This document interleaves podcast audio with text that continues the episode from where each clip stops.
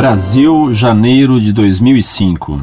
Como eu sei que o senhor é inteligente, espero que esta notícia o convença. Antes de falar sobre o caminho neocatecumenal, é importante se informar. Qualquer dúvida que tenha, escreva para a Congregação da Doutrina da Fé, que te dará maiores informações o leitor mandou junto a notícia da Zenit sobre a aprovação dos estatutos. Retiramos por questões de copyright. Pode-se ler o texto sobre a aprovação na mensagem que está no link www.monfort.org.br barra perguntas barra neocatecumenato 33.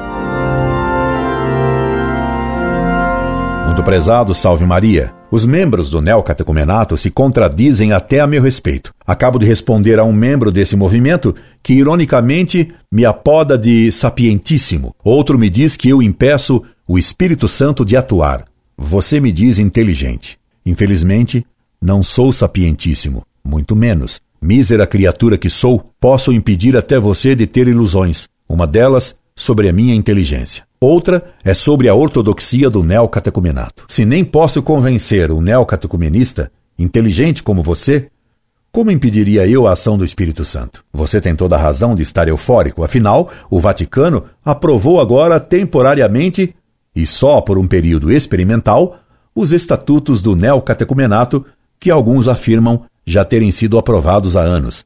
Era falso? Sua euforia tem razão de ser, a aprovação dos estatutos é um passo adiante, e eu, como fiel reverente às decisões do Papa, só posso doravante afirmar que o neocatecumenato tem seus estatutos aprovados agora, temporariamente, e só por um período experimental pela Santa Sé. Está contente? Mas é uma ilusão você pensar que essa aprovação me faça passar pelas forcas caldinas. A aprovação de estatutos não é a aprovação das doutrinas do neocatecumenato. A Santa Sé não declarou que é lícito dançar sobre as partículas da hóstia consagrada que caem ao chão, aquelas que Kiko chama de migalhas. Isso a Santa Sé não aprovou.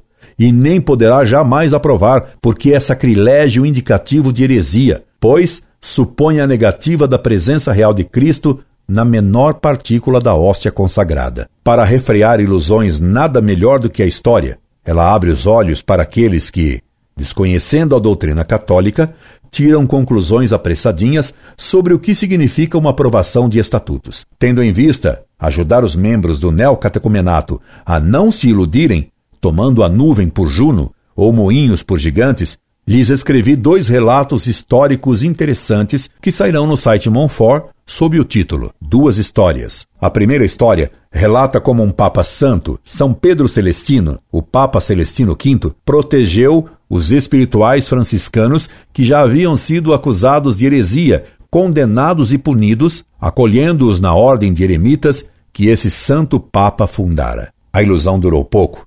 São Pedro Celestino, humildemente, compreendendo que não tinha capacidade para ser Papa, renunciou à tiara, para grande desagrado de Dante, dos gibelinos e dos hereges espirituais franciscanos. Bonifácio VIII o novo e muito glorioso Papa, o da Bula Unam Sanctam, quase que imediatamente revogou todas as licenças e aprovações que São Pedro Celestino outorgara aos hereges espirituais.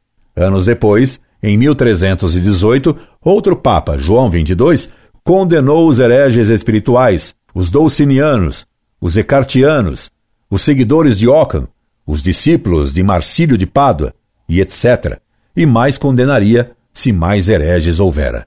Acabou a ilusão espiritual. O segundo episódio histórico que narrei para os neocatecumenais é o de outro Papa Santo, Inocêncio XI, que impediu a condenação do quietismo, defendido por grandes teólogos e cardeais.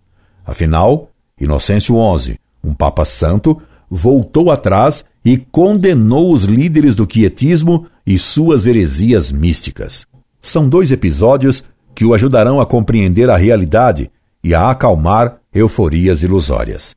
Leia essas duas histórias no site Monfort. Elas o acalmarão e tirar-lhe-ão ilusões. E lhe darão, talvez, lamento, raiva. Mas a raiva será má, porque é irracional. Tenha então visão clara e pesos aos pés antes de julgar como recomendava o gibelino Dante, o inimigo de Bonifácio VIII e amigo dos espirituais. É o que lhe deseja este seu amigo, incorde Jesus Semper, Orlando Fedeli.